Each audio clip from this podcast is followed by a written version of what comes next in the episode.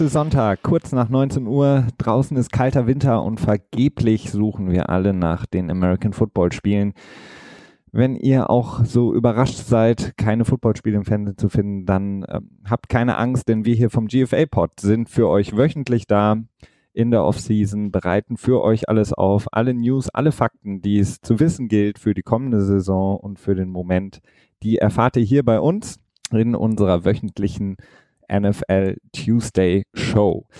Als kurzes Beispiel, falls ihr euch denkt, okay, warum sollte ich überhaupt reinhören bei euch? Ähm, wenn ihr euch fragt in der kommenden Saison, warum Papa Johns und Peyton Manning keine unlustigen Werbungen, Werbespots mehr fabrizieren, dann könnt ihr euch daran erinnern, dass wir bei hier im GFA-Pod äh, bereits in Folge 49, in der wir uns befinden, da schon drüber gesprochen haben, denn es gibt einen neuen Platzhirschen an der Pizzafront und das ist Pizza Hut. Die haben Papa Johns abgelöst und damit nochmal ein herzliches Willkommen. Fühlt euch willkommen bei uns. Und Christian, direkt an dich die Frage: Pan Pizza, Cheesy Crust oder Cheesy Bites? Ha, Pan Pizza, Cheesy Crust, Cheesy Bites. Ähm, ich bin dann für Pan. Also erstmal Hallo alle da draußen, Hallo Felix. Ähm, ja, am Sonntag hier tatsächlich mittlerweile schon dunkel. Wir hatten ein paar kleine technischere Probleme, die wir jetzt hoffentlich gefixt haben. Wir haben so ein bisschen was äh, Neues hier am Start, aber das ist alles hinter den Kulissen und für euch weniger interessant. Ähm, ja, ich bin eher für Pan-Pizza. Also ich, der Gedanke ist zwar schon ziemlich nice, wenn man sich so überlegt, Pizza und dazu noch irgendwie Käse im Rand. Das, ne, also kann Käse irgendwas noch schlechter machen, also mehr Käse irgendwas noch schlechter machen, aber ähm, die Beispiele von Käserandpizza, die ich bis jetzt äh, gegessen habe, die waren immer relativ Vanilla irgendwie, ein bisschen plain. Also die haben irgendwie nicht so viel gebracht und waren dann doch immer eher so ein bisschen öde. Dementsprechend spare ich mir dann da in der Regel immer den äh, extra Aufwand beziehungsweise die äh, extra Bezahlung und äh, mache eine reguläre Pizza draus. Ich bin, ich bin absoluter Cheesy Crust Typ. Ähm, Finde das ähm, ziemlich gut. Ähm, bin auch, ähm, wir werden nachher noch kurz vielleicht nochmal drüber sprechen, über Pizza hat den neuen Deal. Das ist jetzt keine großartige Neuigkeit, die sportlich von großer Relevanz ist, aber ähm, so ein bisschen NFL-intern schon äh, ganz interessante Punkte. Ähm, wir wollen heute aber natürlich über viele andere News sprechen, Christian, die in der Woche jetzt passiert sind. Wir haben momentan noch ähm, den das NFL Combine in Indianapolis, was noch läuft. Und ähm, da wollen wir auch kurz noch drauf eingehen. Wir werden jetzt nicht genau auf die einzelnen äh, Performances eingehen von den Spielern. Das wird den Rahmen hier auch sprengen, den wir haben mit unserer groben Stunde, sage ich mal. Aber wir wollen natürlich auch kurz ähm, darauf zu sprechen kommen. Und dann gibt's natürlich im zweiten Teil heute in äh, kleiner, kurzer Tradition schon unser Forecast für die kommende Saison, die ähm, Positionsgruppen, die wir euch vorstellen äh, für die Free Agency. Und ähm, da gucken wir diese Woche heute auf das Backfield, auf die Cornerbacks, auf die Safeties, die Defensive Backs im Allgemeinen. Ähm, ja, Christian, lass uns über die Free Agent News sozusagen sprechen. Also die Spieler, die momentan so ein bisschen für Schlagzeilen sorgen. Und da ist es mal wieder Jarvis Landry, über den wir jetzt eigentlich schon zwei Wochen sprechen seitdem ähm, eigentlich klar war, dass er ähm, ja auf den Markt kommen wird. Und dann haben die Miami Dolphins ja das Franchise-Tag auf ihn gelegt und er hat jetzt diese Woche verlauten lassen, dass er das Franchise-Tag auch unterzeichnen wird, ähm, was natürlich eine relativ logische Konsequenz ist, denn das ermöglicht ihm natürlich oder beziehungsweise seinen Agenten vielmehr ähm, einen Deal mit einem anderen Team zu verhandeln, um das dann wieder zurückzugeben an die Dolphins. Ja, genau. Also ich meine, für ihn das Tag zu unterschreiben, das ist ein ziemlicher No-Brainer, weil er dann halt die 16 Millionen für dieses Jahr garantiert hat in dem Moment, egal was passiert quasi. Ähm, es ist auch durchaus erforderlich, bevor überhaupt äh, zum Beispiel an einen Trade, wie du gerade schon angedeutet hast, zu denken ist. Denn äh, solange ein Tender nicht unterschrieben ist, also ein Tender ist äh, quasi ein Vertragsangebot mehr oder weniger, äh, kann ein Spieler auch nicht getradet werden von einem Team. Das heißt, äh, das Team hält dann zwar die Rechte an dem Spieler, aber nicht komplett, wenn man so möchte. Also es ist ähm, durchaus äh, wichtig, das ist, war ja auch die Geschichte, das hatten wir, glaube ich, auch mal schon mal kurz angedeutet in der ganzen Kirk Cousins und Washington-Geschichte.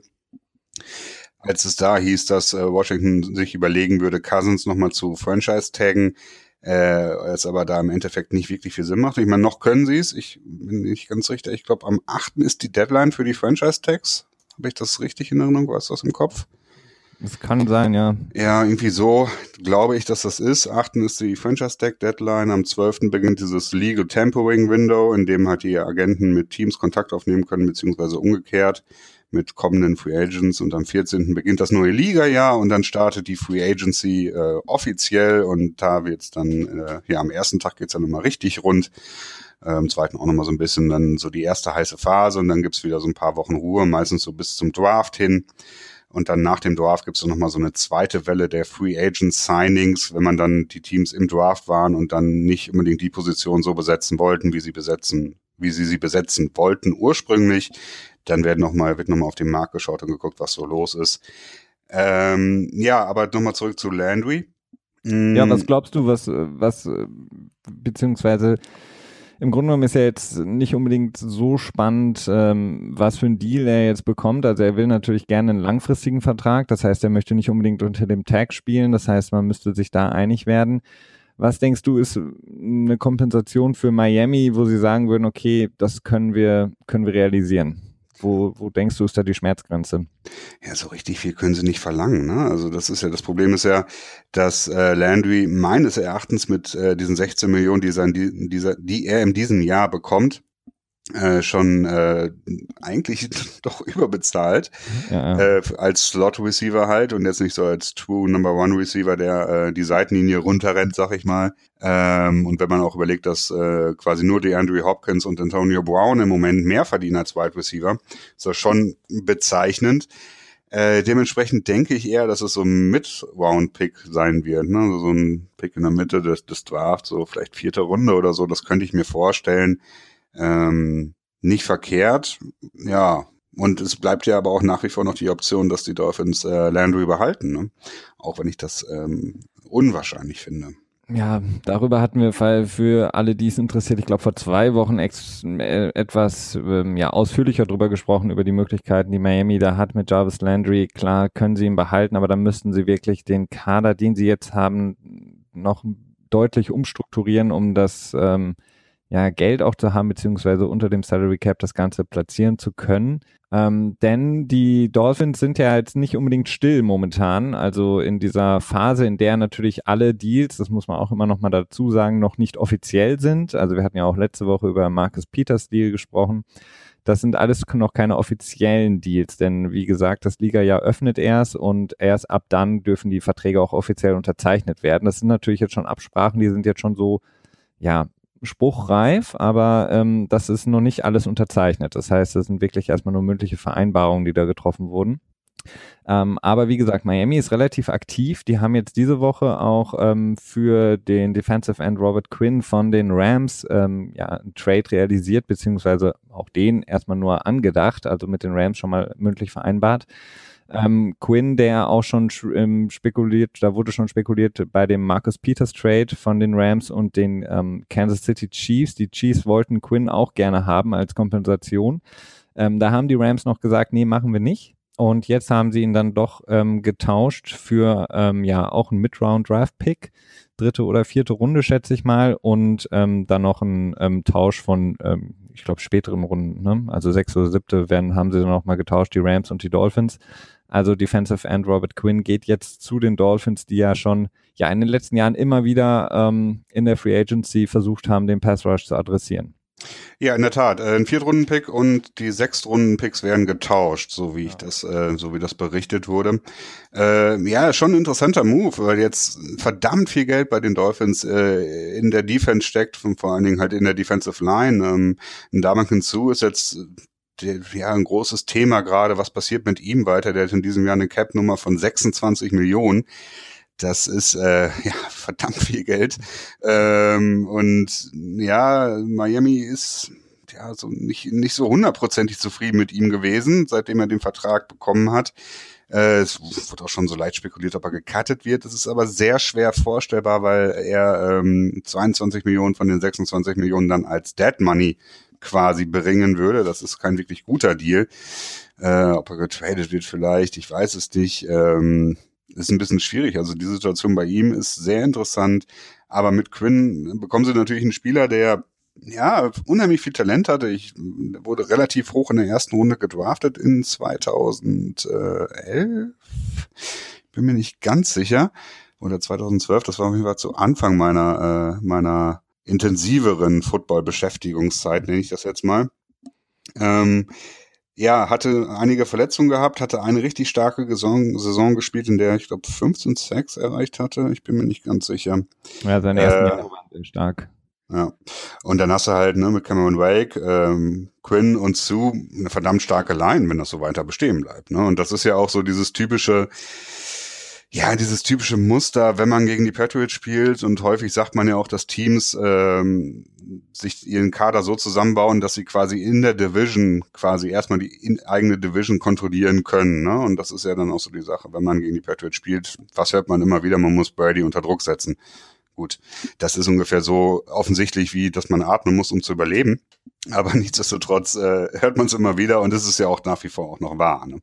Ja klar, aber dafür ist dann die Frage, ob äh, Robert Quinn dann derjenige ist, der dann wirklich den, den Spark nochmal die, ja, die Energie bringen kann, um dann Brady wirklich so unter Druck zu setzen. Weil er ist jetzt, man muss wirklich sagen, er ist jetzt nicht einer, der kein, ja, großes Kaliber, sage ich jetzt mal, was äh, ähm, die, die Defensive Ends oder Outside Linebacker angeht. Also er ist wirklich solide, er ist gut, aber er hat ja seine stärkeren Jahre zu Beginn äh, seiner, seiner Zeit, seiner aktiven Zeit in der NFL gehabt.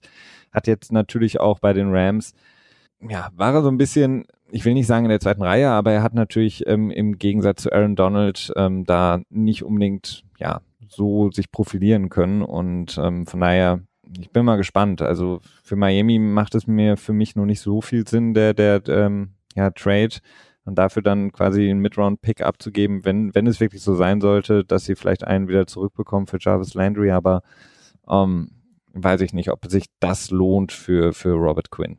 Aber er ist auf jeden ich Fall. Weiß nicht, ich finde ich finde den Trade schon gut. Ähm, es ist ein guter Spieler. Es ist so, so ein bisschen, ja, so, so ein kleines Glücksspiel, wenn du so möchtest. Ne? Ähm, aber gerade in Zeiten, wo du siehst, wo so viel Trade-Aktivitäten sind und der Free Agent-Markt so ja, schwach ist, äh, zumindest im Vergleich zu den letzten Jahren, finde ich das schon äh, gescheit. Und ich meine, was ist schon ein Viertrunden-Pick? Ne? Also klar, es ist was wert, definitiv. Und äh, kommt jetzt, man kommt auch immer wieder die Aussage, Tom Brady wurde auch äh, an Pick 199 anstelle 199 gedraftet. Ja, natürlich. Ja. Und äh, Tony Romo ist undrafted gewesen. Klar, alles schön und gut, aber äh, so das, das Value von einem Fourth Round Pick ist jetzt nicht so immens groß und da finde ich so so eine ja so so ein ja so ein kleines Glücksspiel, so ein kleinen Gamble, den finde ich da schon in Ordnung.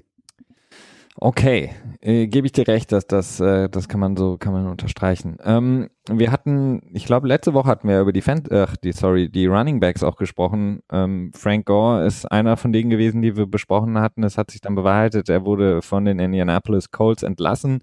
Frank Gore vermutlich ähm, ein kommender Hall of Fame Running Back, der wirklich eine, eine sehr, sehr gute, sehr, sehr ähm, ja, starke Karriere eigentlich hatte, auch mit den 49ers, mit den, mit den Colts jetzt auch, war wirklich einer der offensiv stärksten Spieler in einem Team, das offensiv nicht wirklich viel produzieren konnte. Er hat verlauten lassen, dass er weiterspielen will. Ist natürlich, ähm, ja, gerade für einen Spieler wie Frank Gore jenseits der 30 extrem schwer, ähm, nochmal was zu realisieren, nochmal einen Vertrag zu realisieren ähm, denn er wird sich da zusammen mit anderen großen Namen natürlich äh, anstellen müssen bei den Teams, die jetzt natürlich eher auf die jungen Spieler gehen. In Zeiten von Alvin Kamara und Hunt ähm, ist es für Leute wie Gore ja, und äh, Adrian Peterson ähm, natürlich deutlich schwieriger, noch einen Roster-Spot zu bekommen. Ja. Ähm, ja. Aber ich glaube nicht, dass, also ich glaube schon, dass er einen Platz finden wird. Ähm, er wird sicherlich nicht so den Marktwert haben, den er sich vielleicht erwünscht. Das könnte so das Problem sein, aber wenn man sich seine Stats anschaut, er hat in den letzten, lass mich mal eben kurz schauen, äh, oh Gott, ja, der ist eigentlich fast immer an 1000 Yards und über 1000 Yards drüber. Also die letzten zwei, vier, sechs, sieben Jahre hat er immer mindestens 950 Yards erlaufen. Mhm. Ähm, und ja, mit 34 Jahren, ne? im letzten Jahr nochmal 961, also knapp an den 1000 dran gewesen. Ähm, nicht schlecht Tja, aber er hat ja auch, er hat ja auch natürlich sehr viele Carries bekommen bei den Colts und der war ja natürlich in dem Backfield auch wirklich Alleinunterhalter. Ne? Also mhm. die Colts hatten, haben haben momentan jetzt ja auch jetzt, wo sie ihn entlassen haben, im Grunde genommen keinen wirklichen Running Back mehr. Also sie mhm. haben, glaube ich, noch drei Leute im Kader, aber ähm, ja, Mac ist, glaube ich, der, Einzige, der da wirklich noch so ein bisschen, ja, sag ich mal, Pro-Kaliber hat, aber der Rest ist jetzt, ähm, ja, ja, du hast schon nicht unrecht. Also sein äh, Yards per Average ist jetzt auch nicht so unbedingt hoch. Das war in den letzten Jahren immer so knapp unter vier. gut, ne? Aber ich glaube schon, dass er noch einen Platz finden wird. Er wird sich dann sicherlich im Training Camp durchsetzen müssen. Also er wird keinen Startingplatz versprochen bekommen. Das äh, könnte schwierig sein. Aber bei ihm, ähm, tja, weiß nicht, ich glaube, ihm geht es einfach nur darum, die Karriere so nochmal abzurunden zum Ende, ne? Ja. Dann äh, vielleicht nur ganz kurz äh, gemeldet, wenn, denn wir werden ja nachher noch, wie gesagt, auf die Defensive Backs nochmal genauer schauen im zweiten Teil hier heute. Ähm, deswegen nur kurz angesprochen, Monte Davis, ähm, der ähm, ja so ein bisschen arbeitslos war zuletzt, hat nochmal einen Vertrag jetzt bekommen, ähm, wird mit den Buffalo Bills in die kommende Saison starten. Und der Safety von vormals von den Carolina Panthers, Kurt Coleman, hat es zu den New Orleans Saints geschafft. Beide mit einem, muss man wirklich sagen, okayen Vertrag, ähm, im Grunde genommen Einjahresverträge beide, ähm, die sich jetzt nochmal beweisen können äh, bei den Teams. Und das würde dann bedeuten, dass die New Orleans Saints wohl wirklich mit dem, El ach, sorry, ähm, äh, Kenny Vaccaro, ihrem äh, Safety, den sie gedraftet haben, wohl die Wege sich trennen werden. Mhm. Viel interessanter, da würde ich dich gern fragen, Christian, ähm, glaubst du, beziehungsweise hältst du es für realistisch, dass Michael Bennett von den Seahawks ähm, wirklich zum Tausch ähm, aktiv angeboten wird? Denn das wird momentan ähm, berichtet, dass die Seahawks mehrere Teams in der Liga kontaktiert haben, um einen Trade für Michael Bennett zu realisieren. Ja, das äh, halte ich durchaus für, für machbar. Also ich meine, er hat, ist häufig relativ laut gewesen dort, also hat so ein bisschen stunk gemacht. Äh, ich glaube, vor zwei, drei Jahren war das, als es darum ging, dass er unbedingt einen neuen Vertrag haben wollte. Das war auch, äh, ich glaube, da hat er auch so einen leichten Holdout sogar gemacht, wenn ich mich da richtig mhm. erinnere. Äh, dementsprechend ist er auch so ein bisschen in die Jahre gekommen. Und äh, die Seahawks sind jetzt auch nicht unbedingt so ja, ne, ähm, so gebläst, also so gesegnet mit, mit Salary Cap Room, so dass ich mir da schon vorstellen könnte, dass sie dann sagen, okay, dann versuchen wir noch mal ein bisschen was von ihm über ihn äh, zu verdienen, quasi noch mal wegzutraden und ähm, tja, so ein Mid- bis Late Round Pick zu bekommen. Ne? Hm. Aber äh, ich meine, ja, das kann ich auf der einen Seite verstehen, auf der anderen Seite ist Michael Bennett halt für mich immer noch einer, der wirklich extrem guten, vielleicht nicht, ja, gehört nicht mehr zu den allerbesten Defensive Line oder Defensive Ends ähm, in der Liga, aber ähm, sein Gehalt, was er ja auch momentan mit sich rumträgt, ist äh, verglichen mit anderen, äh, du hast Dominican Zu angesprochen, die sind jetzt vielleicht auch vom Typ her nicht komplett vergleichbar, aber da ist Michael Bennett wirklich ein, ein billiges, äh, sage ich mal, mhm. äh, ein billiger Spieler auf der Position, denn ich glaube, er hat äh, verdient unter 10 Millionen in diesem Jahr. Ähm, von daher finde ich es schon interessant, dass die Seahawks ähm, ihn da wegschicken möchten, beziehungsweise mit ihm die Wege trennen. Mhm. Ja, das stimmt schon. Also die Seahawks würden auch äh, eine Menge Dead Money auf sich nehmen, weil der ganze Signing-Bonus quasi, das sind noch drei Jahre, die äh, weitergeschoben wurden, die dann jetzt dieses Jahr dann auf die Seahawks hinzukommen würden. Das ist nicht ganz optimal. Äh, dementsprechend würden sie nur circa zwei Millionen sparen. Äh, sinnvoller wirken tut es natürlich, wenn sie in dem nächsten Jahr traden. Die Frage ist nur, ob sie bei ihm dann vielleicht auch so, so ein leichtes altersbedingtes Abbauen bemerken quasi und sich denken, lieber zu früh als zu spät und wir kriegen noch ein bisschen was raus oder so. Ja, schwierig. Äh, wenn er getradet wird, dann kann man sich allerdings relativ sicher sein, dass es äh, vor dem 18. März passieren wird, weil da bekommt er dann einen ähm, sogenannten Roster-Bonus, also so ein Bonus, dass man noch im Kader ist von vier Millionen. Und äh, wenn sie die gezahlt haben, dann äh, ja, wird es unwahrscheinlich, dass sie ihn dann äh, noch traden werden. Ja. Beziehungsweise wenn sie ihn dann traden würden, würde natürlich die Kompensation auch höher gehen. Dann würde man quasi dieses Salary Cap Money äh, mit einem Draft Pick nochmal wieder so ein bisschen vergüten dann. Aber das ist eher unwahrscheinlich. Ja, ist auf jeden Fall, ja gut, es kann natürlich auch sein, dass Michael Bennett intern vielleicht auch äh, nicht nur unzufrieden ist mit dem Team selber, sondern vielleicht auch seine eigene Karriere nicht mehr ähm, ja, vielleicht auch ähnlich wie sein Bruder vielleicht auch mit damit geliebäugelt hat, immer mal wieder die Karriere zu beenden und dann haben vielleicht die Seahawks auch so ein bisschen kalte Füße bekommen und sich gedacht, okay, bevor der jetzt nächstes Jahr aufhört, einfach mal mhm. gucken, vielleicht kriegen wir noch mal was für ihn. Ähm, ja, dann äh, lass uns noch kurz über die, die Quarterbacks sprechen. Mal wieder. Ähm, Kirk Cousins ähm, verdichten sich die Gerüchte, dass ähm, die, ja, der Anlaufpunkt Nummer eins ähm, Minnesota ist. Die Vikings ähm, ja, scheinen der Frontrunner zu sein, wenn es um die Dienste von Kirk Cousins geht, dem begehrtesten Quarterback, hat man das Gefühl, seit Jahren. Ähm, denn ja, Teddy Bridgewater, ähm, Case Keenum und Sam Bradford ähm, haben wohl alle, beziehungsweise zumindest zwei von ihnen, keine Zukunft mehr bei den äh, Minnesota Vikings. So hat es auch zwischen den Zeilen der Head Coach jetzt ähm, am Rande des ähm, Combine äh, in Indianapolis verlauten lassen. Und ähm, könnt ihr es gut vorstellen, Kirk Cousins zu den Vikings? Ja, das hört sich im Moment alles so danach an. Ne? Nach, nachdem erst berichtet wurde, dass ähm, die Broncos, Cardinals, Jets und Vikings zu viert so die besten Chancen auf Cousins haben, äh, scheint es jetzt so zu sein, dass die Vikings tatsächlich vorne liegen. Das hat wohl jemand aus äh, innerhalb der Jets-Organisation äh, wohl an die Medien rausgegeben. Ähm, ja, warum nicht? Ne? Also ich meine, die Vikings sind letztes Jahr äh, relativ weit gekommen, ne? Mit einer zweifelhaften äh, Quarterback, äh, ähm. Ähm, dementsprechend, ne, es ist schon ein attraktiver Landing-Spot für ihn. Also ich würde mich da äh, gar nicht drüber wundern, wenn er da hingehen würde. Ja, also wenn man, wenn man davon ausgeht, dass, also beziehungsweise wenn man sagt, dass Kirk Cousins ein Top 10 Quarterback in der Liga ist, ähm, dann auf jeden Fall. Ähm, die Frage ist, also interessant ist natürlich immer, dass selten solche Quarterbacks überhaupt auf den Markt kommen. Und deswegen ist ja natürlich jetzt auch so das Bohai um Kirk Cousins relativ groß, weil selten, wie gesagt, in, in Zeiten von steigendem Salary Cap ähm, sind die Teams äh, immer in der Lage, im Grunde genommen ihre Franchise Quarterbacks zu halten. Ähm, deswegen hast du es selten, dass eben Quarterback das, das Team wechselt.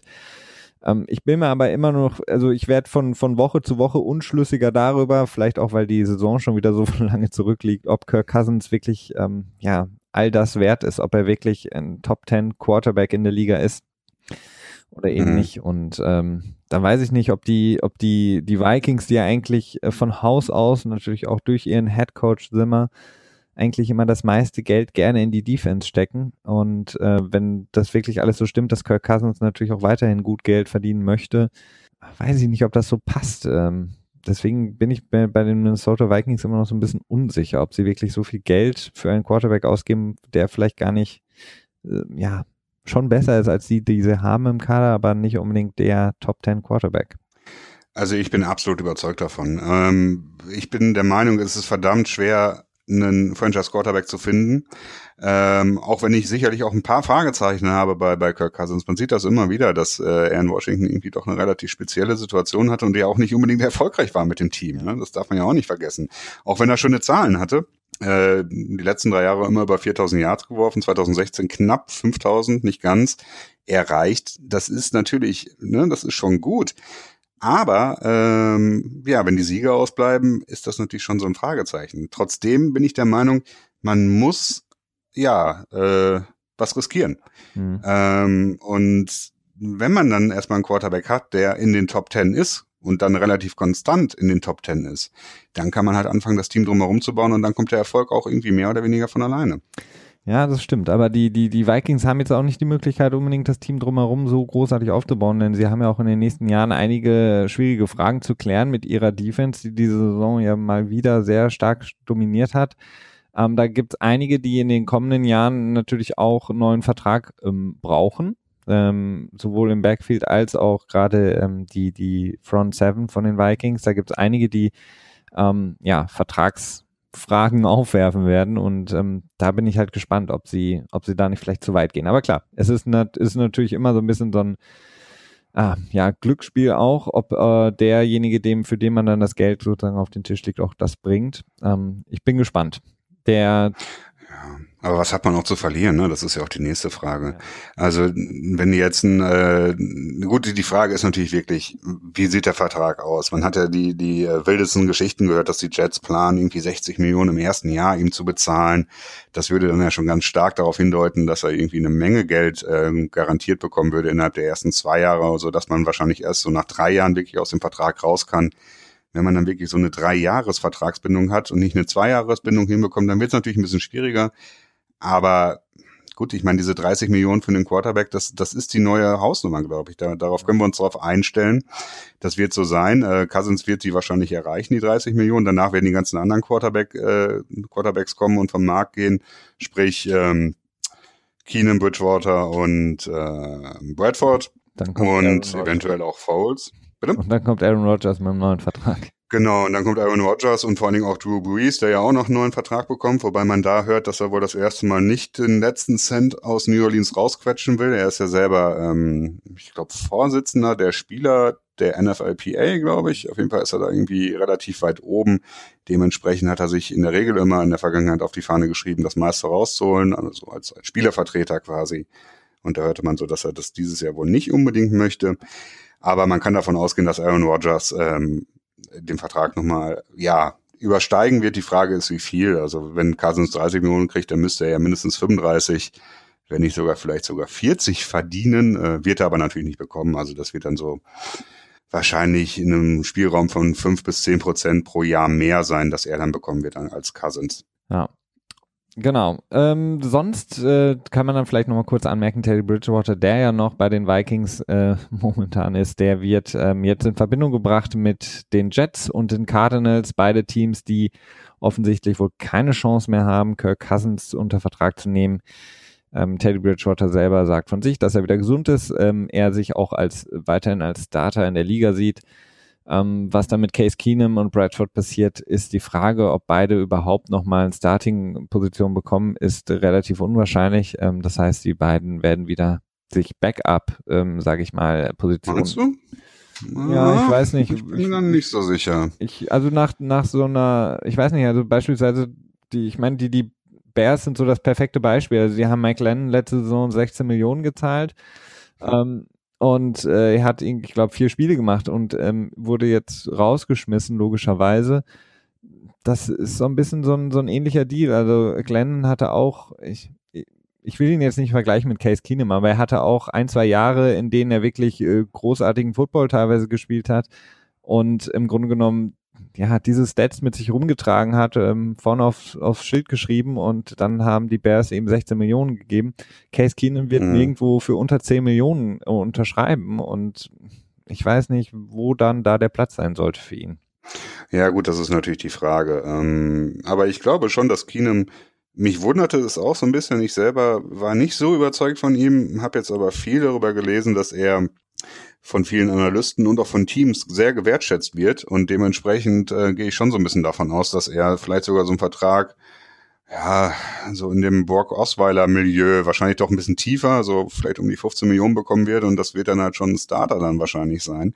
Äh, hatte mich zuerst dann doch ein bisschen verwundert, aber dann irgendwie, wenn man sich den Quarterback-Markt wieder anschaut und dann überlegt, okay, was machen dann so Teams wie Arizona oder so, ähm, ja, das ist halt schwierig, ne? Klar, äh, es sei denn, eins der Teams draftet dann vielleicht einen Quarterback und dann gibt es vielleicht ähm, einen offenen Kampf im, im Training Camp und mal schauen. Also klar, dann, dann hat Case Keenum natürlich eine gute Möglichkeit, sich da auch durchzusetzen, aber ähm, ein Vertrag, wo man ihm quasi zusichert, du wirst der Starting Quarterback, weiß ich nicht. Ob, also sehe ich jetzt momentan nicht. Aber wie gesagt, da haben wir noch ein bisschen Zeit, ähm, besonders äh, nach dem Draft wird sich da natürlich noch einiges ähm, ändern, wenn wir wissen, welche Teams wirklich nach dem Rookie Quarterback gehen und welche nicht. Von daher werden wir das dann nochmal genauer ähm, uns anschauen. Wenn du keine News mehr hast zu den ähm, ja, aktuellen Free Agent Bewegungen, würde ich kurz weitergehen zu den ähm, sozusagen unseren Liga News. Mm, man könnte vielleicht noch eben schnell reinschmeißen, dass ähm, Tavon Austin, der gut bezahlte, aber wenig oder weniger produktive Wide Receiver Special Team Gadget Player der äh, der Rams, mhm. wo kurz davor stehen wird, das Team ja äh, zu verlassen. Naja, das äh, deutet, das äh, ist nicht ganz richtig. Also es ist ja nicht seine Entscheidung, aber ähm, er wird wohl entweder getradet werden oder halt äh, komplett rausgeschmissen werden. Mhm. Äh, ja, hat nie seinen Spezialplatz finden können. Ähm, das ist ja doch immer so eine interessante Geschichte. So ein typischer Jet Sweeps-Spieler, der sonst nicht so richtig viel mehr kann und seine Return Abilities, mhm. Kickoff und Punt Return Abilities sind auch so ein bisschen in den Keller gegangen. Da will man mal gucken, wie es mit ihm weitergeht. Und ähm, ich habe noch einen Report gelesen, dass die Raiders wohl eventuell Crabtree und Marshall Lynch cutten könnten. Auch nicht so richtig verwunderlich, wenn man so ein bisschen jünger werden möchte äh, verständlich. Man wird sehen, was draus wird. Wobei Marshall Lynch ja eigentlich zumindest, zumindest phasenweise mich doch überrascht hat und äh, sehr gut gespielt hat. Ja, definitiv. Also er hat jetzt, also ich fand, äh, naja, der hatte so ein, so ein Auf und Ab irgendwie. Also er wirkte teilweise in der so relativ unkonzentriert und auch gelangweilt. Ähm, dann hatte er äh, Spiele, wo er wirklich wieder an alte Form angeknüpft hat und dann im nächsten Spiel ist er wieder verpufft. Also er hat es schon gezeigt, aber ich glaube, dass es war eher so diese Saison so ein, ja, vielleicht eher so eine Kopfsache bei ihm. Also ich hatte eher das Gefühl, dass er nicht so wirklich zu 100 Prozent dabei ist und im Grunde genommen jetzt mal in Anführungsstriche äh, gesetzt, so eher so ein bisschen als das Maskottchen für die Raiders gedient hat, ähm, für die Fanbase. Und ähm, ich bin mal gespannt, ob Gruden, ähm, der ihn da ja eigentlich noch sehen will, hat er jetzt auch verlauten lassen, dass er ihn noch, ähm, ja, dass er noch viel im Tank hat, sozusagen, wie das schon mal schön gesagt wird. Ob er wirklich mit äh, Marshall Lynch in die nächste Saison geht oder nicht, bin ich gespannt. Ja, Guden wird sich erstmal schön die, die Stats, die Analytics anschauen, die Data oder die Data und dann äh, Data? wird er danach, dann wird er sich erstmal übersetzen lassen von einem äh, von einem Nerd und äh, ja, das ist, dann wird er. Es ist schön, dass, dass äh, Gruden wieder zurück ist. Ja, kurze, kurze Erklärung, John Gruden wurde quasi äh, bei dem Combine gefragt, äh, wie er denn die neue Analytics-Geschichte sieht, die ja mittlerweile im aller Munde ist, quasi, dass äh, immer mehr Daten gesammelt werden von Spielern, äh, GPS-Tracker da drin sind, dass quasi die Positionen auf dem Feld besser nachvollziehbar sind. Und er hat dann irgendwie gesagt, ach, die ganzen GPSs und so weiter, ja, ist es, weißt du, man sieht da so einen Stapel Daten rumliegen und keiner kann sie lesen und man muss sie sich erst übersetzen lassen und so weiter. Und wisst ihr was? Ich äh, will Football wieder zurück zu 1998 zurückbringen. Ich will nicht fortschrittlich sein oder so. Und das war natürlich wieder sehr unterhaltsam. Ja, der weiß einfach, was er sagen muss, um quasi die Fans auf seine Seite zu holen, weil das hören natürlich so, sag ich mal, hartgesottene vielleicht auch etwas in ältere Fans äh, wahrscheinlich sehr gerne, wenn jemand sagt, so ich will den, den Football zurück nach 1980 bringen, weil das impliziert natürlich auch, äh, dass du den harten Smash Marsh Football spielst und äh, ordentlich zur Sache gehst, aber auf der anderen Seite ist äh, Gruden auch ähm, clever genug, um zu wissen, dass er diese Daten alle auswerten lassen wird von irgendwelchen Nerds, wie er es sagt, und Natürlich. das Ganze dann benutzen wird. Ja, es ist unwahrscheinlich, dass er sagt, wo kommt die Information her? Data? Nee, will ich nicht so ja, wissen. Genau. Also das kann ich mir schlecht vorstellen. Ich schreibe mir das auf mein Blatt Papier und wenn es da nicht steht, dann, dann, dann kenne ich es auch nicht. Ähm, genau, sonst ähm, gibt es ein paar interessante Entwicklungen. Ähm, wir hatten das ja auch schon mehrmals angesprochen, ähm, was neue Regeln angeht. Ähm, auch das ist jetzt die Zeit im Jahr, in der ähm, die verschiedenen Komitees in der Liga selber über Regeländerungen debattieren, die quasi schon ausfertigen, beziehungsweise schon mal die Pros und Cons abwägen und das Ganze wird dann natürlich beim Owners Meeting entschieden werden müssen. Und ähm, äh, da gibt es so ein, zwei Sachen, die ich gerne ansprechen würde. Und zwar zum einen hat da die NFL Networkerin, wenn ich mal so sagen darf, Judy Batista ähm, verlauten lassen, dass die Liga aufgrund der Saga um Josh McDaniels, wenn ihr euch noch dran erinnert, der ja zugesagt hatte, der neue Head Coach der Colts zu werden und dann ähm, ja am gleichen Tag, an dem er eigentlich vorgestellt werden sollte, noch zurückgerudert hat und gesagt hat, ich bleibe bei den Patriots. Das soll jetzt geändert werden, insofern, als dass Teams ähm, in der Lage sein sollen, äh, Trainer schon unter Vertrag zu nehmen, auch wenn diese sich noch quasi mit ihren Teams in den Playoffs in, im Rennen befinden. Vorher war das nämlich untersagt, dass da quasi schon ein Vertrag ähm, unterzeichnet wird für all die, die ähm, noch mit ihren Teams in den Playoffs unterwegs sind. Und da soll die Regel dahingehend geändert werden, dass die Verträge direkt sozusagen dingfest gemacht werden können. In dem Fall hätte dann Josh McDaniels irgendwann weiß ich nicht, in den Player, während der Play, während der Playoffs schon den Vertrag mit den Colts unterschreiben können. Ja, das stimmt. Ähm, es ist irgendwie konsequent. Ich finde, das ist auch ähm, eine sinnvolle Entwicklung. Ich hatte ja, glaube ich, selber auch vorgeschlagen, dass man da auch was machen muss und dass man dann vielleicht die äh, komplette Untervertragnahme quasi erst nach den Playoffs äh, zulässt. Äh, jetzt haben sie es halt andersrum gemacht und schon während den Playoffs offen gelassen, äh, dass man die Sachen auch dingfest machen kann. Ähm, ja, gut, schlussendlich macht es, glaube ich, keinen großen Unterschied, weil wie oft hat man so eine Situation gehabt mit Josh McDaniels, dass er äh, quasi zurückgerudert ist. Also Josh McDaniels hat es ein paar Mal gemacht. er, ist, äh, er hat sich jetzt nicht nur bei den Colts, sondern auch in den Jahren zuvor ab und zu äh, sich hofieren lassen quasi und dann im letzten Moment dann doch gesagt, so nee, ich mach, möchte, ich nehme mich doch aus dem Rennen quasi und dem Headcoaching-Job raus selber. Ähm, aber das passiert ja jetzt nicht so häufig. Ähm, es ist wegen der Geschichte um Josh McDaniels eine interessante Regeländerung, aber tendenziell werden wir wahrscheinlich ab, innerhalb der nächsten Jahre da äh, ja keinen großen Unterschied mehr haben. Nee. Also die neuen Head Coaches werden wahrscheinlich ähnlich schnell relativ sicher berichtet werden, wie es jetzt, bloß dass es dann halt keine Gerüchte sind, sondern Sicherheiten. Genau. Deswegen ist diese Regel auch relativ wahrscheinlich umgesetzt, ähm, beziehungsweise wird wahrscheinlich umgesetzt. Ähm, relativ schwierig im Gegensatz dazu ähm, sind die beiden anderen Regeländerungen. Ähm, die eine ihr alle könnt euch wahrscheinlich noch an viele Situationen erinnern, ähm, was die Catch Rule angeht. Ähm, da sollen Regeländerungen auf den Weg gebracht werden. Ähm, Going to the ground heißt es immer, Christian. Ähm, das ist sozusagen das Mantra, ähm, was äh, auf der Agenda steht, wenn es um die Catch Rule geht. Vielleicht erklärst du es nochmal, worum es da genau geht und ähm, ja, wohin gehen die Regeländerungen gehen können. Ja, also schlussendlich geht es ja nur darum, dass wenn man im Prozess des Ballfangens quasi, also man hat den Ball gefangen, ist mit beiden Füßen am Boden gewesen oder mit dem Knie oder mit dem Popo oder mit dem Ellenbogen.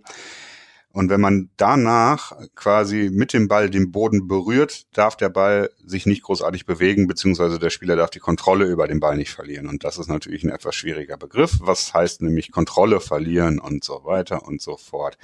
Und äh, was man jetzt gehört hat, ist, dass die Überlegung ist, diesen Begriff den Boden überleben, ne, was es dann heißt, dass, ne, wie gesagt, was es beinhaltet, das hatte ich gerade erzählt, soll eventuell rausgestrichen werden. Allerdings ähm, finde ich das ein bisschen schwierig, weil man sich dann im Prinzip immer einfach direkt auf den Boden fallen lassen kann und dann relativ safe ist. Und wenn der Ball sich ein bisschen bewegt, ist egal oder so. Also da bin ich sehr gespannt, wie die ja die Regel umändern werden und wie die, die dann genau auch benennen werden. Ja, im Grunde genommen geht es ja darum, das anzugleichen, die Receiver im Grunde genommen im, mit den Running Backs oder beziehungsweise einem Ballträger. Denn wenn der quasi auf den Boden fällt, ähm, und berührt vorher mit dem Ellbogen den Boden, dann kann der Ball sich dann schon noch bewegen, weil er dann quasi down ist. Ähm, so ein bisschen will man das dahingehend auch ändern für die Receiver. Ich sehe es auch noch problematisch. Wie gesagt, mit dieser Going to the Ground habe ich eigentlich relativ wenig Probleme, muss ich sagen, persönlich. Ähm, aber das ist natürlich so der erste Weg, weil wir hatten jetzt eben diese Situation mit Jesse James ähm, bei den Pittsburgh Steelers. Wir hatten auch ähm, Zach Ertz im Super Bowl, ähm, Des Bryant. Also da gibt es viele ja, viele, viele Beispiele, die in den Playoffs relativ ja, wichtig wurden oder Catches, die dann eben keine Catches waren. Ähm, ich bin mal gespannt. Also das ist so momentan der Stand, dass man eben versucht, diesen Faktor da rauszurechnen aus dieser ganzen Catch Rule, um das Ganze eben eindeutiger zu machen. Ob das dann wirklich am Ende ja, so, so funktioniert, denn das Problem ist, was wir immer haben bei der, ähm, bei jeder Regeländerung, die etwas in die Tiefe geht, wie dieser, ähm, haben wir im Grunde genommen ab der nächsten Saison auf einmal ähm, ja Dinge, die auftauchen, von denen vorher keiner gedacht hat, dass sie irgendwie auftauchen könnten. Ne? Ähm, wir hatten nämlich, das hattest du gerade eben noch gesagt, Christian, auch beim Kickoff soll es eine Regeländerung geben. Vor ein paar Jahren wurde gesagt, okay, wir machen den Kickoff sicherer, verlegen ihn weiter nach vorne, so dass wir mehr Touchbacks ähm, erzielen und dann eben quasi weniger äh, Runbacks haben und die, die Spieler damit schützen, weil das ist eine der Situationen im Football, in der sehr, sehr häufig sehr schwere Verletzungen auch passieren können. Das hat dazu geführt, dass die Teams einfach gesagt haben, okay, unsere Kicker sind so gut, die können den Ball quasi äh, in einem extrem hohen Bogen auf die Ein-Yard-Linie äh, schießen, sodass der Returner den Ball rausbringen muss. Und das Ganze hat zu noch mehr Runbacks, also ähm, ja, quasi die Spielern, die versuchen, mit dem Ball nach vorne zu laufen, geführt. Und das heißt, es war total kontraproduktiv. Ähnliches könnte auch bei der Catch passieren, dass wir eben auf einmal nächste Saison da stehen und ja, auch nicht wirklich viel schlauer sind. Ja, ja, nee, das stimmt. Ähm, das ist wirklich sehr, ja, spannend, wenn man sich überlegt, okay, wie das mit dem Butterfly-Effekt dann quasi am Ende aussieht, ähm, was dann passiert, weil ich habe dann irgendwie das, also okay, wir wissen jetzt auch nicht genau, was die sich dann da überlegen mit der Regeländerung. Ähm, was du jetzt gerade angesprochen hattest mit der, mit dem College Football, die überlegen sich, äh, dass wenn man in, nach einem Kickoff innerhalb von 25 Yards einen Fair Catch macht, dass man dann quasi automatisch mit dem eigenen, mit dem Ball an der eigenen 25 Yard Linie ähm, startet. Das wird dann quasi so gehandhabt, als wenn man einen Fair Catch in der eigenen Endzone machen würde. Äh, beziehungsweise ein Touchback ist es dann in dem Moment. Und ähm, das ist eine relativ gute Regel, glaube ich, ähm, weil das wurde ja eingeführt mit, dass der Touchback auf die 25 Yard beim Kickoff äh, erhöht wird.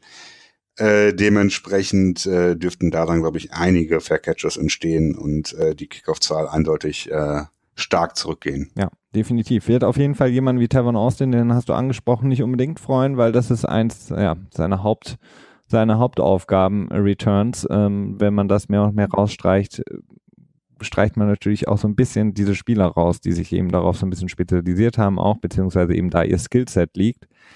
Aber ähm, zur Sicherheit der Spieler ist es natürlich ja ein, ein notwendiger Schritt auf jeden Fall. Ähm, genau. Dann ist, man könnte noch kurz ansprechen, dass äh, die NFL überlegt, aber das ist relativ unwahrscheinlich, dass das zeitnah umgesetzt wird, äh, die Pass Interference Penalty auf eine 15 Yard Penalty zu begrenzen. Sprich, ähm, ja, wir hatten das diese Saison ja auch sehr, sehr häufig. Ähm, Quarterback wirft einen Ball über 30, 40 Yards. Ähm, wir haben eine Pass Interference und der Ball wird dann quasi, also ist ein ähm, Foul, das quasi an dem ähm, Punkt, wo das Foul begangen wurde, wird der Ball dann neu gespottet für die Offense. Ähm, das soll so reduziert werden, dass es dann einfach nur ein 15-Yard-Penalty ist. Ähm, ja, mhm. ist ein sehr, sehr. Halte ich nicht viel von. Halte ich auch nicht viel von, weil dann hast du nämlich die Möglichkeit, wenn dein, ähm, wenn du als Cornerback quasi, ähm, ja, geschlagen wirst, äh, beziehungsweise du läufst hinter dem Receiver her, ähm, hast du einfach die Möglichkeit, ihn ähm, ja, zu behindern, ihn zu faulen Alles, und ähm, ja. sparst dadurch dann sehr, sehr viel Yards. Ja, das ist, äh, und vor allen Dingen erhöht es, glaube ich, meines Erachtens auch das Verletzungsrisiko noch weiter. Ich meine, wenn du jetzt in äh, nehmen wir, du bist jetzt irgendwie hinter einem Receiver dran, aber schon klar geschlagen, geschlagen, so dass du nicht mehr an den Ball kommst, aber der Receiver könnte den Ball halt fangen und so. Was machst du dann? Okay, dann denkst du dich, okay, bevor er eine Chance hat, den Ball zu fangen, dann reiß ich ihn um. Weiß nicht. Ja, genau. Äh, du bist ja richtig, ja, zu gehalten dann quasi sogar, weil, ne, was hast du lieber? Eine 70% Chance, dass er irgendwie ein äh, 50 Yard Completion äh, erhält oder eine definitive Chance, dass 15 Yards äh, Foul Penalty quasi entstehen. Ne? Und da wird's dann irgendwie schwierig und das kann irgendwie nicht im Interesse der Liga sein, glaube ich. Nee, ich glaube auch nicht. Also deswegen, das ist auch eine der Regeländerungen, die am unwahrscheinlichsten ist von allen, die wir jetzt angesprochen haben. Wie gesagt, das wird sich in den nächsten Wochen auch noch klären, welche ähm, da wirklich auf den Tisch kommen. Ähm, das Ganze läuft jetzt auch noch hinter verschlossenen Türen. Wie gesagt, da sind verschiedene Leute, die sich da jetzt den Kopf zerbrechen, was Vor- und Nachteile jeglicher Regeländerungen bedeuten können. Und dann muss das Ganze natürlich auch noch abgestimmt werden. Falls ihr irgendwelche Anmerkungen habt zu den Regeln, die Regeländerungen oder Fragen habt, ähm, nochmal der Hinweis, ähm, am liebsten bei uns ähm, unseren Twitter-Handle anschreiben, at gfa-pod. Da antworten wir, beziehungsweise muss ich zugeben, Christian in der Regel ähm, auf jeden Fall relativ zeitnah. Das heißt, wenn ihr Fragen habt oder irgendeine Anmerkung habt, schreibt uns, ähm, ja, hinterlasst uns einen Nachrichtenkommentar, dann ähm, befassen wir uns gerne damit. Ähm, ja, ich hatte es angesprochen, deswegen muss ich es jetzt auch weiter ausführen. Ähm, Papa Johns hat seinen Deal verloren mit der NFL als das Haupt, als der Hauptpizzasponsor ähm, der Liga. Ähm, man muss sagen, eine gute Sache, denn Papa John's hat sich in der letzten Zeit als ähm, relativ schwieriger Partner für die NFL gestaltet und auch öffentlich ähm, sehr, sehr schlimme Äußerungen getan, ähm, denn sie haben gesagt, dass quasi im letzten Quartal die Umsatzzahlen zurückgegangen sind, weil die Liga sich nicht ähm, stark genug gegen die protestierenden Spieler gestellt hat und das wohl die Kunden von Papa John's ähm, ja, dazu verleitet hat, äh, keine Papa John's Pizzen mehr zu bestellen. Ähm, schlussendlich haben wir es jetzt so, dass Pizza Hut äh, der neue Hauptsponsor ist der NFL und da ordentlich was auf den Tisch gelegt hat, zeigt, dass die Liga relativ gesund ist, was das angeht und ähm, ähm, genug ähm, Kohle reinholen kann. Wir hatten über diesen Fox-Deal schon gesprochen. Also der Liga geht es sehr, sehr gut. Da macht Roger Goodell einen guten Job, muss man sagen. Ja, muss er ja auch machen, ne? Denn ein Großteil seines Gehaltes ist ja quasi an, ähm, tja, an Zahlen gebunden, ne? Incentives genau, also an irgendwelchen Benchmarks, die er erreichen muss. Ähm, ja, es ist schon interessant zu sehen, weil man ja zwischendurch dann doch immer die, ich glaube, das war von einem Jahr in der Offseason, da ging es immer darum, dass Godell gesagt hat, ja, unsere Zuschauerzahlen sind nicht in den Keller gegangen oder nicht großartig in den Keller gegangen und sie sind aber effektiv in den Keller gegangen. Aber Wahrscheinlich meinte er erst dann eher so im übertragenen Sinne, dass die Zahlen vielleicht in den Keller gegangen sind, der Umsatz aber steigt, weil digital mehr konsumiert wird.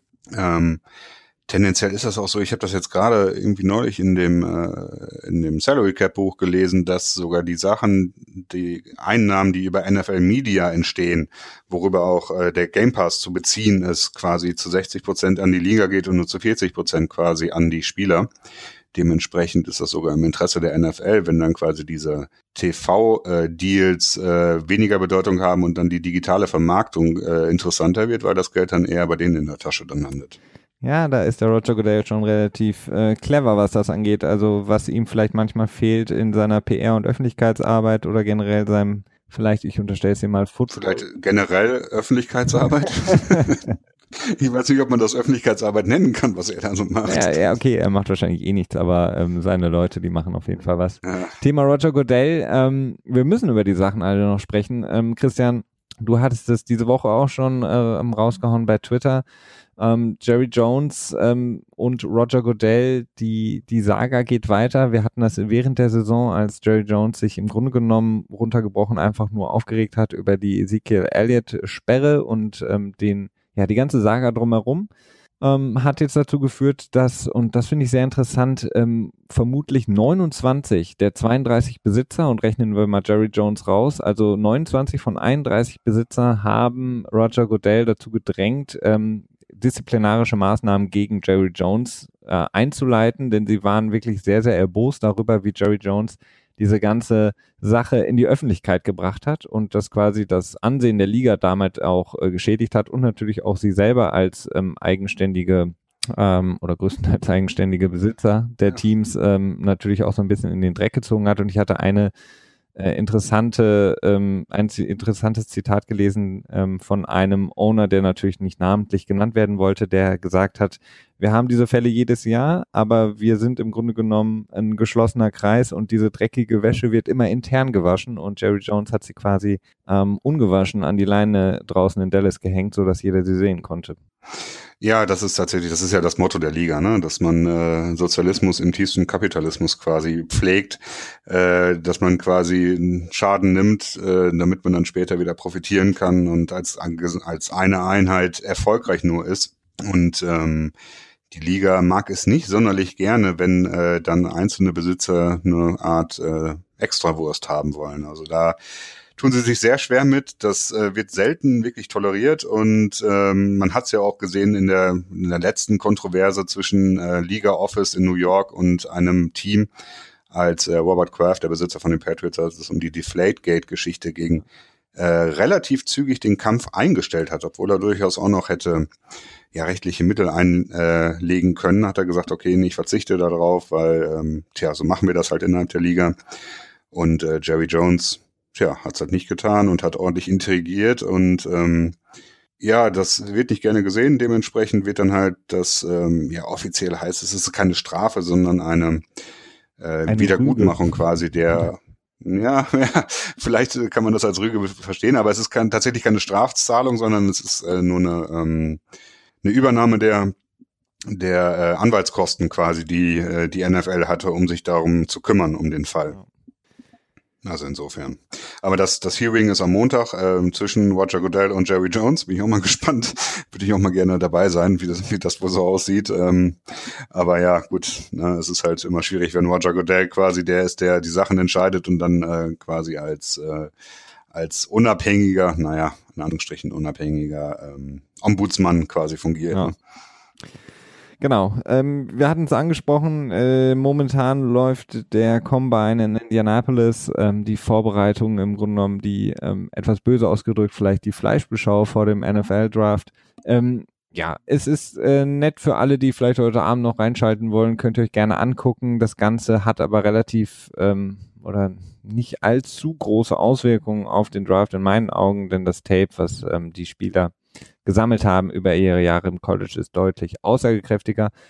Interessant war noch, ähm, es gab einen Coinflip, ähm, den die 49ers gewonnen haben gegen die Raiders, um zu entscheiden, wer an äh, Position 9 und Position 10, wenn ich das richtig in Erinnerung habe, draften darf. Und wie gesagt, die 49ers haben gewonnen.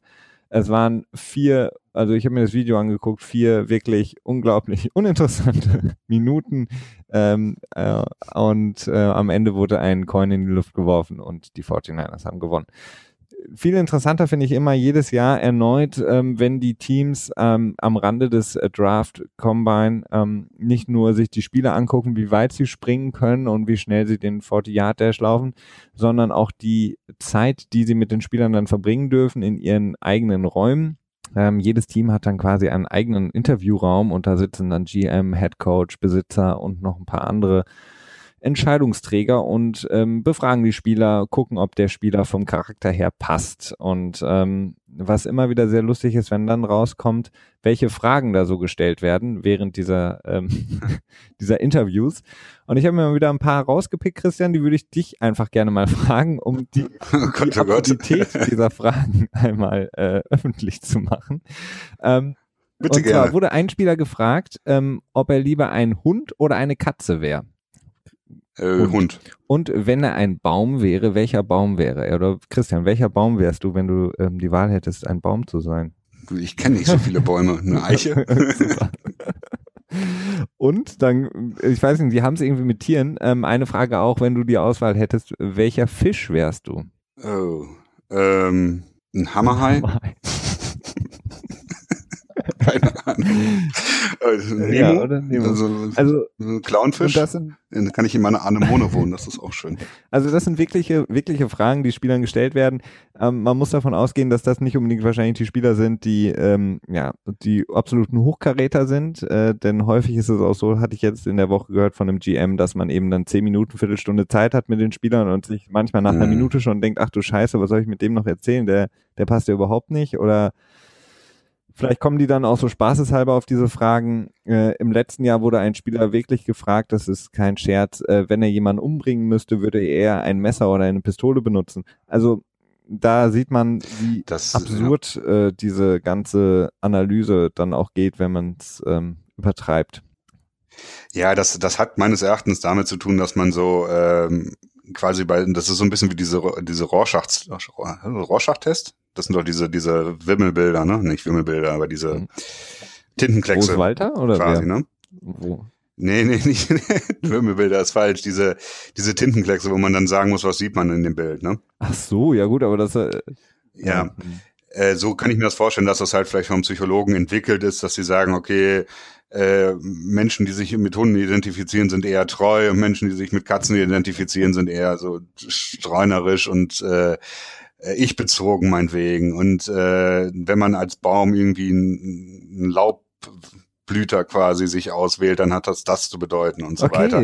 Ich tippe mal darauf, dass man aufgrund der, der ähm, begrenzten Zeit, die man zur Verfügung hat, dass man dann vielleicht zwei Minuten für so eine rudimentäre Charaktereinschätzung quasi einplant und das möglichst schnell macht und dann halt standardisiert, weil du auch bei der Anzahl der Spieler ja gar nicht die Chance hast, wirklich mit jedem äh, im Detail alles zu besprechen, so, ne? Und dass man dann deswegen diese absurd klingenden Fragen nimmt, um ähm, ja, um irgendwie so eine gewisse Basis zu schaffen, mit der man dann weiter dann äh, arbeitet. Okay, ich, ana ich analysiere dich mal eben. Du hast gesagt, du wärst gern Hund. Also du wärst auf jeden Fall ein treuer Spieler. Ähm, dann hast du gesagt, du wärst eine Eiche, die, ähm, die, die, ja, die besteht ja auch sehr lange, die ist ja auch äh, treu und hart und äh, äh bleibt immer da. Das heißt, du würdest wahrscheinlich äh, dem Team äh, auch immer den Hometown-Discount geben. Du würdest in Vertragsverhandlungen äh, dich nicht winden, sondern wärst immer dabei. Und als Hammerhai würde ich dich dann natürlich ähm, irgendwie als Raubtier, als Killer in, in der genau, Defense ja, oder so, der, oder? Der Linebacker, der von Seite zu Seite fliegt und ähm, einen Hit nach dem anderen landet. Ja, das ist ja perfekt. Und was ist, was ist der Clownfisch? Was, was sagt der? Dass man äh, auch zwischendurch mal Angst hat und sich in, in seinem Häuschen versteckt ja, oder, so? Das, äh, so ein bisschen das Enfant terrible, so ein äh, Marcus Peters vielleicht. Ja. Der die Flaggen. Oder vielleicht kann das auch bedeuten, äh, eine Verbindung zu Findet Nemo, dass man dann als Papafisch seinen, äh, seinen Sohnfisch sucht und ähm, tja, aber was macht man damit aus dem Football dabei? Keine Ahnung. Ja. Uh, ja, okay. Äh, hätten wir das auch geklärt, können wir jetzt noch vielleicht ein paar Minuten, ähm, die wir noch haben, heute unseren Forecast machen. Wir hatten die letzten Wochen schon die Offense abgearbeitet. Wir haben da über die ähm, ja, Skill Positions gesprochen. Heute äh, fangen wir mit der Defense an und möchten da, ähm, weil das passt so schön mit den Cornerbacks, mit den Safeties, allgemein den DBs starten. Und ähm, auch da ist der Free Agent Markt relativ dünn, so wie ja dieses Jahr generell. Wir hatten das mehrmals angesprochen, welche Gründe das auch hat. es gibt zwei Namen auf jeden Fall, das sind relativ äh, dicke Namen. Ähm, Trumaine Johnson von den Rams, seitdem jetzt Marcus Peters da ist, ähm, versuchen die Rams ihn zwar zu halten, aber es ist relativ wahrscheinlich, dass er nach den äh, Franchise-Tags, die er erhalten hat, jetzt auf den Markt kommen wird. Und Malcolm Butler, der ja traurige Super Bowl, der wahrscheinlich traurigste Super Bowl-Verlierer des vergangenen Super Bowls, ähm, von den Patriots. Auch er kommt auf den äh, Free Agent Markt und wir können mit relativ großer Wahrscheinlichkeit sagen, dass er nicht bei den Patriots bleiben wird, so wo, denn er hat ja auch schon so ein, im Grunde genommen fast ein Abschiedsschreiben geschickt, ich glaube bei Instagram. Das heißt, die beiden mit ihren 28 Jahren in der sozusagen Primetime für einen Cornerback haben bewiesen, dass sie verdammt gute Cornerbacks sind und das sind die beiden größten Namen auf dem Free Agent Markt. Ja, ähm, bei den Cornerbacks auf jeden Fall. Ähm, da sind wir jetzt auch genau. erstmal. Ne? Äh, ja, Tumaine Johnson, sehr unwahrscheinlich, dass er noch mal ein drittes Mal das Franchise-Tag von den Rams bekommt. Das äh, wäre schon sehr verwunderlich, weil das ja auch äh, eine deutliche Gehaltserhöhung bedeuten würde. Dementsprechend unwahrscheinlich. Malcolm Butler, äh, ich würde auch genauso sagen, sehr unwahrscheinlich, dass er bei den Patriots bleibt, wobei das auch wieder so der äh, Patriots-mäßigste Move ist, den man sich vorstellen kann, dass sie mit einem Spieler so offensichtlich so große Probleme haben, aber ihn dann doch wieder unter Vertrag nehmen. So äh, Matter of Fact mäßig, Business is Business und so, aber das kann ich mir nicht so richtig vorstellen. Irgendwie was muss da ja passiert sein. Äh, und wir wissen immer noch nichts darüber. Also der wird wohl auch weg sein, da hast du vollkommen recht. Ähm, ja, zwei interessante Spieler. Also Malcolm Butler, ja, ich, ich bin, ich tue mich schwer, ihn als Nummer 1 Corner zu sehen. Äh, aber es werden sicherlich einige Teams ihn als Nummer 1 Corner sehen und ihn auch als Nummer 1 Corner bezahlen. Also er wird nicht die Bank sprengen, aber ähm, um die 10 Millionen wird er mit Sicherheit kriegen, vielleicht sogar auch 11 oder 12. Ähm, was hat Wine letztes Jahr bekommen? 10 glaub, Millionen. So 12, ne? 10 Millionen, okay. Ja, sowas in der Größenordnung könnte ich mir gut vorstellen. Ähm, ja, es gibt einige Cornerback-Needy-Teams. Äh, da ähm, zum Beispiel bei den Detroit Lions, ne, dass er einfach seinem ehemaligen Defensive Coordinator Matt Patricia hinterherläuft und dann bei den Detroit Lions anheuert, die durchaus auch ein Problem haben. Die haben mit Darius Slay, ja, einen bekannten Namen als Nummer 1 Cornerback natürlich, aber die äh, Position 2 ist relativ offen, beziehungsweise Nevin Lawson und DJ Hayden sind beide Free Agents.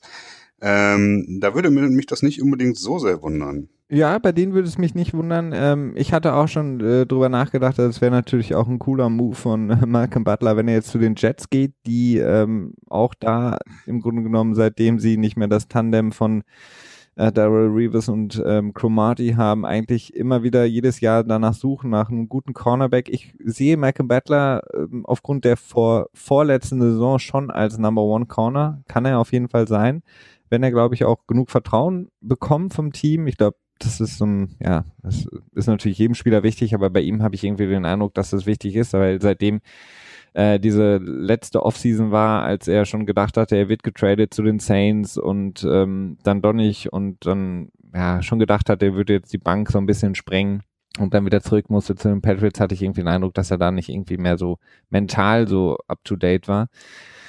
Von daher könnte ich mir ähm, vorstellen, ihn als Number One Corner in der Liga zu haben oder vielleicht auch mit den 49ers, die dringend Bedarf haben oder Gruden, der ja auch ähm, zumindest als Kommentator immer sehr große Stücke auf ähm, Malcolm Butler gehalten hat und wir wissen alle, die ähm, Oakland Raiders, ja, wenn es eine Positionengruppe gibt, die sie im Grunde genommen ja sehr, sehr schwach besetzt haben, dann sind das die Cornerbacks und da wird Gruden auf jeden Fall was machen müssen. Ja, das ist durchaus möglich. Ähm, ja, es ist mit Romain Johnson, ich würde ihn, ich finde ihn als, ja, ich finde ihn besser als Butler. Mhm.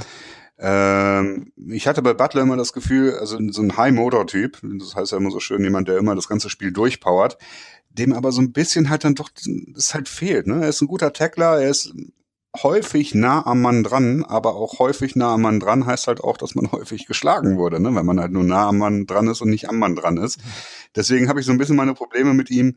Äh, aber es ist auch durchaus interessant zu sehen, wie er mal in einer anderen Defense funktionieren wird, weil die Patriots Defense ja, glaube ich, schon relativ ähm, komplex ist und ja, auch darauf aus ist, dass man halt seine Rollen erfüllt und dementsprechend ist es immer spannend zu sehen, wie es in einem anderen Team aussieht. Definitiv, ja. Und ähm, Ja, Trumaine Johnson ähnlich, ne?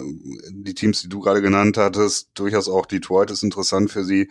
Äh, Cleveland hat auch eine Frage in der Defensive Back Position. Da ist auch durchaus Upgrade-Potenzial möglich. Chicago Bears könnte ich mir halt auch gut vorstellen. Ne? Ja, klar. Also das sind die wirklich so die Geld. Teams, die äh, in der letzten Saison auch wirklich ähm, da ja geschreddet wurden, so ein bisschen. Ähm, die, also wie gesagt, die Raiders, muss ich sagen, ist für mich die Priorität Nummer eins, da wirklich einen, mindestens einen der, der großen Namen ähm, in der Free Agency zu holen, ähm, weil die eigentlich nichts haben außer dem äh, letztjährigen Rookie. Ähm, von daher, ganz, ganz wichtig in dem Moment. Ähm, wir hatten es äh, schon kurz angesprochen, weitere ähm, ähm, ja, Namen, die vielleicht so ein bisschen in zweiter Reihe stehen. Monte Davis, der, wie gesagt, ähm, noch bei den Colts war, dann ähm, vertragslos war, hat jetzt nochmal mit den Bills einen, im Grunde genommen einen Jahresvertrag bekommen. Und ähm, dann gibt es noch Kyle Fuller, der häufig genannt wird als Ersatz für Malcolm Butler in, in New England, der 26-jährige Corner von den Bears. Ähm, und Morris Claiborne, der offensichtlich äh, Probleme hat mit den Jets, ähm, sich nochmal zu einigen auf einen längerfristigen Vertrag, kam ja aus Dallas rüber. Ähm, er fordert wohl zu viel Geld. Äh, die Jets haben ähm, ja jetzt nicht unbedingt wenig Geld, aber äh, wollen ihm wahrscheinlich auch nicht zu viel geben. Also da gibt es noch so ein paar Namen, die dann vielleicht so mehr so ein bisschen unterm Radar sich ein neues Team suchen können. Ähm, wenn wir rüberspringen zu den Safeties, ähm, Christian, da gibt es im Grunde genommen einen, in meinen Augen ganz, ganz großen Namen, Eric Reed von den 49ers, ähm, der sowohl auf dem Spielfeld ähm, sehr, sehr gut ist, einer der besten Safeties in der Liga und auch ähm, abseits beziehungsweise ja gesellschaftlich einen sehr, sehr großen Stand hat, weil er zusammen mit Colin Kaepernick auch eben ähm, alles das initiiert wat, hat, wofür Colin Kaepernick jetzt auch noch steht. Und ähm, ja, er wird sich jetzt auch noch mal um einen neuen Vertrag kümmern müssen, Eric Reed. Ähm, denn es sieht so aus, als würden die 49ers ihn nicht noch mal zurückholen. Ne?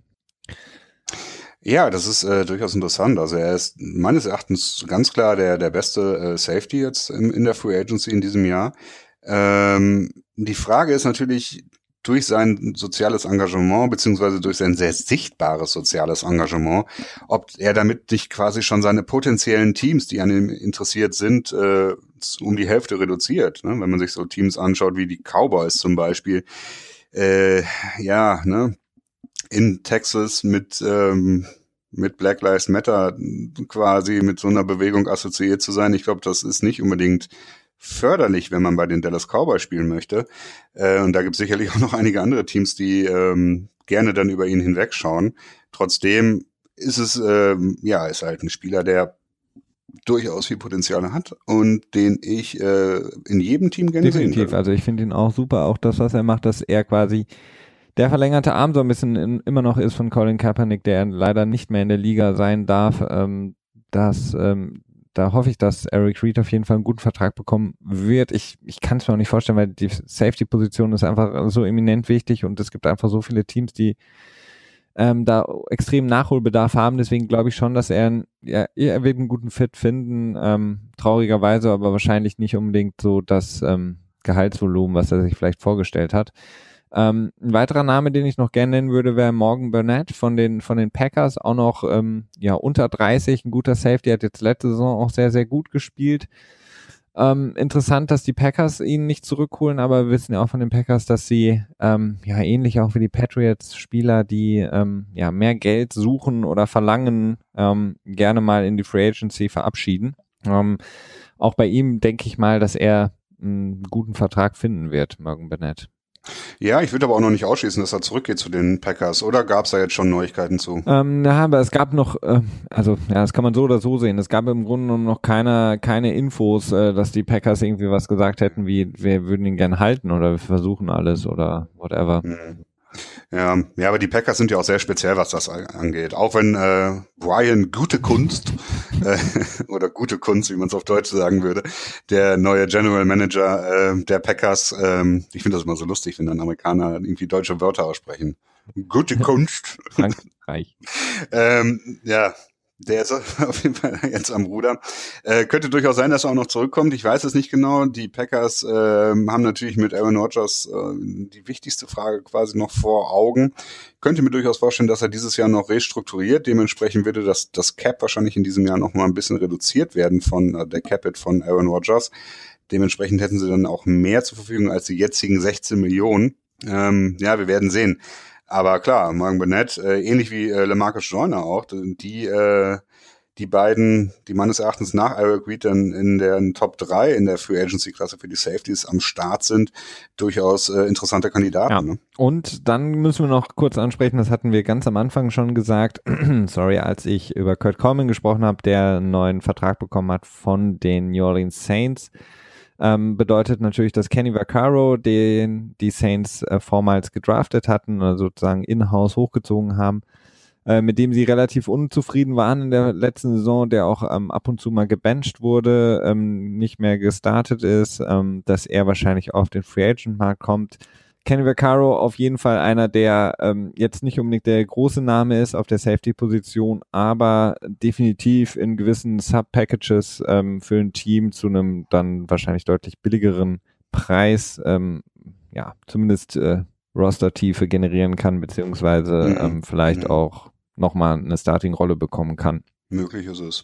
Ja, es gibt noch so ein paar interessante Namen. Ne? Tavon Wilson hat sich bei den Lions auch ganz gut geschlagen, nachdem er bei den Patriots, wo er gedraftet wurde, relativ hoch gedraftet wurde, ähm, ja, zumindest nicht ganz überzeugt hat. Enttäuscht will ich jetzt nicht unbedingt sagen.